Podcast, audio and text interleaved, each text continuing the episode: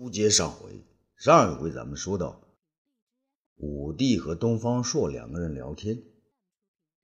东方朔感觉到啊，武帝的性情呢越来越像自己，怎么现在怎么如此尖刻呢？那武帝呢，这时候可没想那么多，他的心思呢早就又回到了太子身上。但他看到东方朔沉思半天，因为东方朔呢也在想着太子的事情，便说。好吧，就让卫青和钟买臣辅政，让太子监国一阵子，看他有没有出息。说到这儿呢，武帝突然停下了，看了看朱儿和霍子侯，便挥了挥手：“你们出去。”霍子侯很知趣的走到门外，朱儿却看了皇上一眼，嘟囔着嘴，不情愿的离去了。东方朔问：“皇上。”有何要事想说？武帝脸上露出点微笑，悄悄地说：“爱卿，你别看太子他才不到十六岁，可他却快让朕抱孙子了，是吗？”东方朔有点吃惊，但马上也就释然了。皇上，等到你抱上孙子，太子也就十七岁了。十七岁生子，难道还算早吗？何况太子他身边美女如云呐。武帝摇摇头，哎，只是那女子的身份是个婢女啊，哎，也是朕的疏忽，没有早点定太子妃。东方朔说：“那既然她快要生了，就定呗。”哦，我知道了，皇上您是想等她生了男的才定做太子妃？不对，武帝问道：“东方爱卿。”难道你就没想过朕为什么现在还不定太子妃？朕想定的太子妃到底是什么人？你就心中没数？这东方朔也吃惊了。那干嘛我要想这些啊？太子又不是我的儿子。他看了看皇上，一个劲儿的摇头。东方爱卿啊，朕心中的太子妃早就有人了，就在你的身边呢。可他现在还小啊，才只有十二岁。朕呢，原想再等个三五年。这东方朔一下子明白了，这皇上是在打珠儿的主意啊！不行，珠儿是郭熙的女儿啊，如果让珠儿当上太子妃，那不成了天大的笑话呀！我怎么向死去的郭大侠和云儿交代呀？哦，怪不得皇上越来越喜欢珠儿，原来他是这个意思。武帝看了东方朔满腹阴事，便问道：“怎么，爱卿，你认为这样不妥？啊，不妥，不妥，不妥！正如陛下所言，太子文弱，可我的珠儿性格刚烈太强啊。何况这珠儿长大了，你别说东方朔做不了他的主，就是皇上恐怕也难以让他百依百顺呐。”东方朔呢，半是搪塞，半是说真话。那好。那就先由着他去。如兄长所说，车到山前必有路，树大自然直嘛。过两天再说。说到这儿呢，他的脸上再度泛起悲痛，声音也低沉下来。还有一件事啊，兄长，李夫人她死了。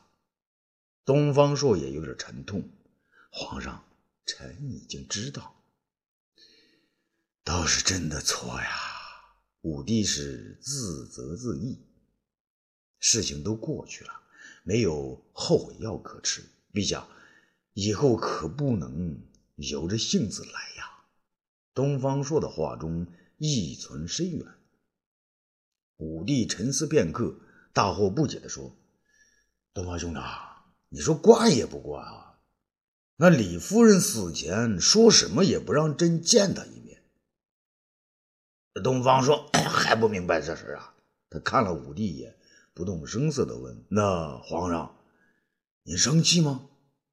武帝坦然地说：“朕当时很是生气，可这些天来，朕的眼前便始终是他活住时的音容笑貌，好像他没有一点点的病容，还是那么漂亮，还在朕的身边婆娑起舞，让朕挥之不去呀。”东方朔瞥了他一眼：“皇上，您说怎么办？”武帝呢，并不答话，只是从大袖子中掏出一块黄绢来，递给东方朔。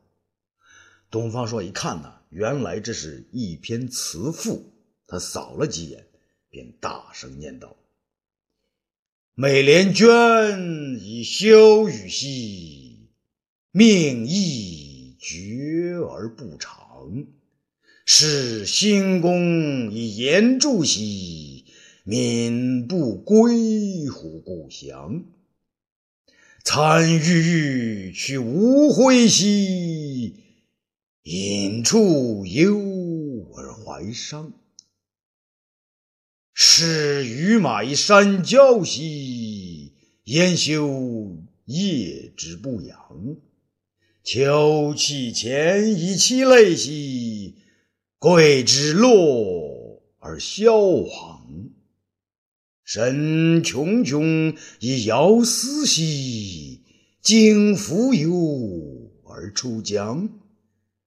托阴沉以旷久兮。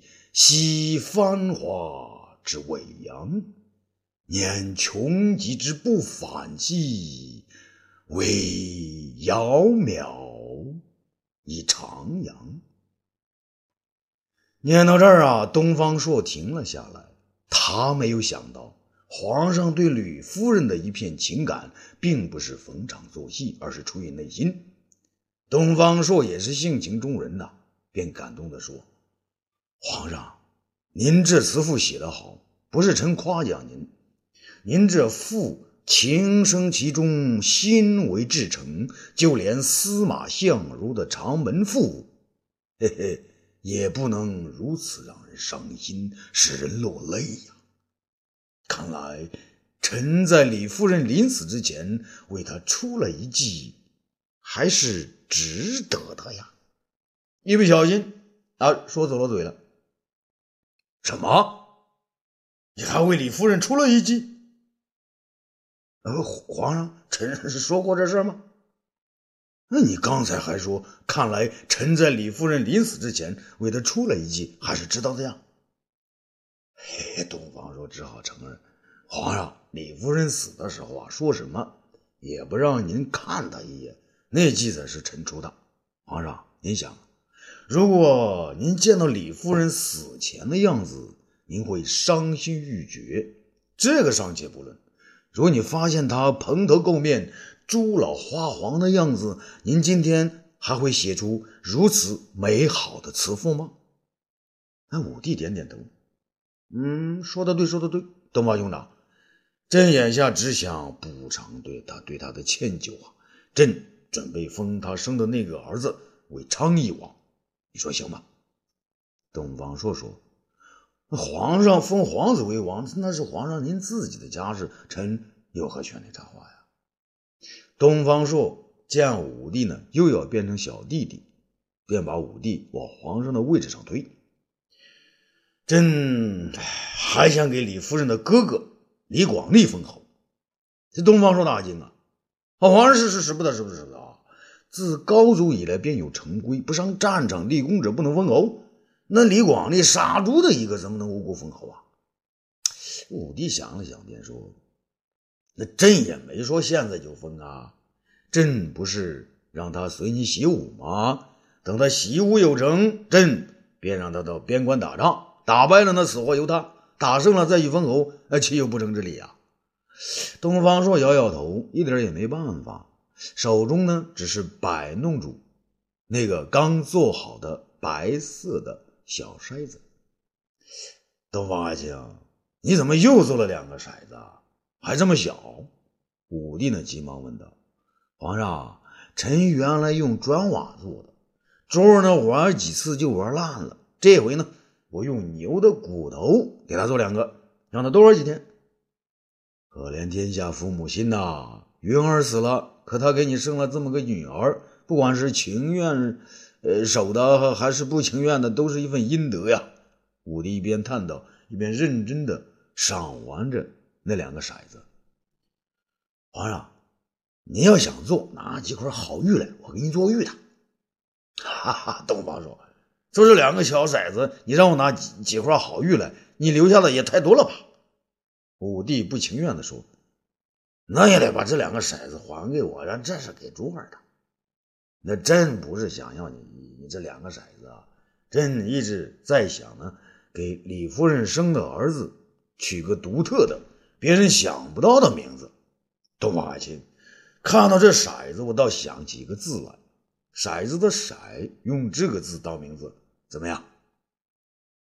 啊？您是说让二皇子当刘骰子？皇上，你别逗了。李夫人要是知道了也不高兴，还是换一个字吧。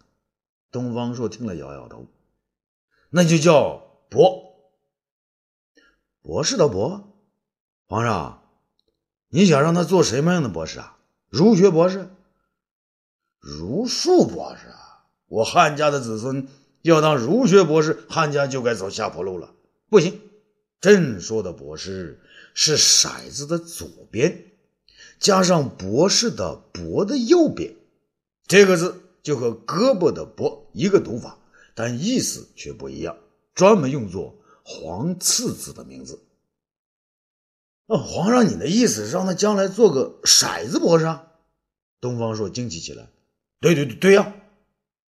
东方爱卿啊，朕的儿子只要一个成器的就行了，有了太子就成啊。其他的儿子都是让成这个玩骰子的博士，玩玩狗马的博士，哪怕是算命啊、卜卦的博士都成。反正呢，不能个个都强悍呐。东方朔点点头，皇上，您这个主意可不是臣给您说的啊。武帝笑了起来，哈哈，东方朔，东方朔。那朕都四五十岁了，你以为还死守你那个三千竹简呢？朕还有一个主意呢，你要是知道了哈，准会大吃一惊的。皇上，你还有什么别出心裁的念头吧？说出来让臣听听。武帝认真起来，一脸正经地说：“朕这些天呐，因李夫人之死，想到魏皇后之雅，朕的女儿之风。”整日是坐卧不宁，朕觉得对不起皇后，也对不起女儿啊。听到这儿呢，东方朔是自然为之动情。皇上，您能想到这一点，就算是有情有义的君主了。武帝不在乎东方朔的称赞，继续袒露自己的真情：朕拥有佳丽五千，宫女数万，自可忘却。诸多烦恼，可皇后独守宫中，又面对那样的女儿，她如今日渐衰老，孤独凄冷啊！东方朔呢，不明白他的意思。皇上，这您的意思是？武帝说道：“朕已让公孙贺代理丞相之职，而大行令的位置空了出来啊。”朕想让另一个人来担任，谁？霍光。这东方朔呢，脱口而出：“不，张骞。”武帝露出征询的眼光。东方朔大为惊讶呀，他没想到皇上会有如此怪诞的想法。皇上。大行令主管一直从来都是皇上的亲信担任，公孙贺是魏皇后的姐夫，所以适宜。可张骞他，东方朔四处看看，见只有他和皇上两个人在一起，索性的将那层窗户纸捅破。他和皇后早年之事，您是了解的呀？东方朔点点头，爸，武帝点点头。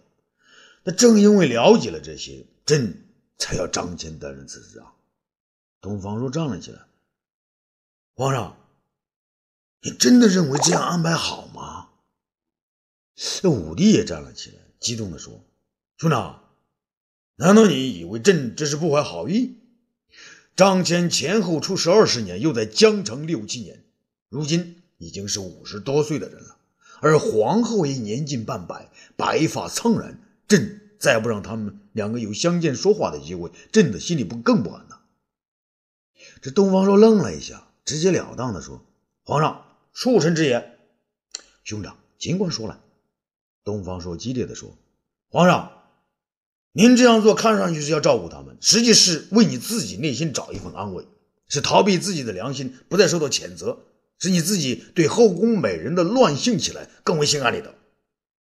武帝呢，一点也不回避，反而点头称是。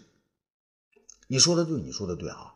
可是东方爱卿啊，朕不这么做，不照样可以今天信那个，明天信那个？难道会有谁敢说一个不字？东方朔却叫道：“那就算你是好意，可皇上，你这样做，不管是皇后还是张骞，万一有个不测，就太不值得了。”武帝却也实话实说：“啊，那就要他们自己好自为之了。反正朕没有歹歹意。”东方朔摇了摇头，半天的才说出一句话：“皇上啊，臣看不透你啊。”武帝却反驳道：“啊，那是因为朕也看不透你。”我们说好了要共办始终，共成大业，你呢却一会儿想不干了，一会儿又想隐居啊。东方朔索性坐了下来。皇上啊，既然你今天说了，那臣今天就索性和你说个明白吧。不料呢，武帝却拂袖起身，边走边大笑，哈哈哈哈哈！朕和你的事，一千年也说不明白。除非将来有个比我们俩都要高明的人出现，不然就是一万年也没人能解得开咱哥俩之间的谜。